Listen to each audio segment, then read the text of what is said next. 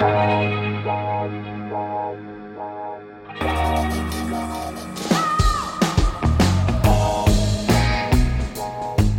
à lire, un podcast de Bernard Poirette.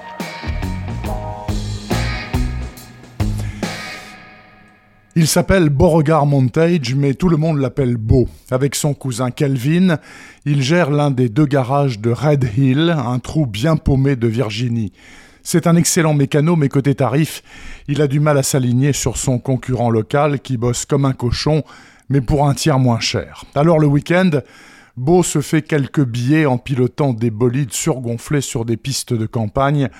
Au volant, c'est un as. Il gagne presque toujours.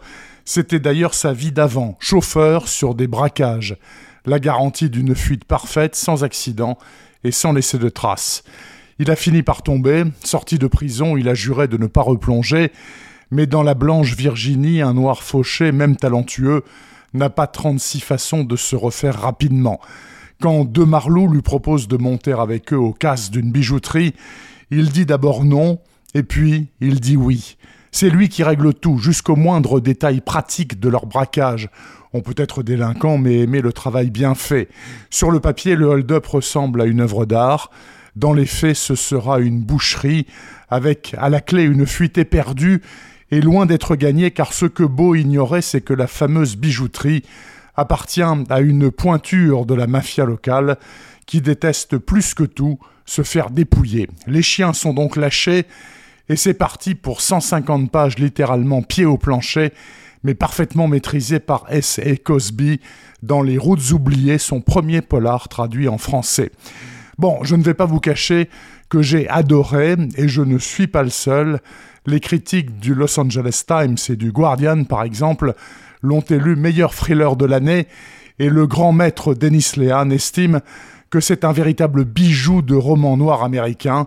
Oui, sans aucune hésitation. Une fois encore, je suis sidéré par la richesse du vivier des auteurs américains de noir. Chaque année émerge une demi-douzaine de petits nouveaux qui, de toute évidence, sont nés pour écrire, même s'ils n'ont pas la gueule de l'emploi. C'est tout à fait le cas de S.A. Cosby. Vous verrez par vous-même quand vous aurez en main cet indispensable de vos traités, Les routes oubliées de S.A. Cosby.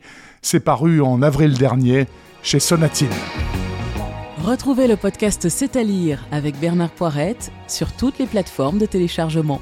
Et rendez-vous sur le site bernardpoirette.fr pour vous abonner à la newsletter et être informé dès qu'un nouvel épisode est publié.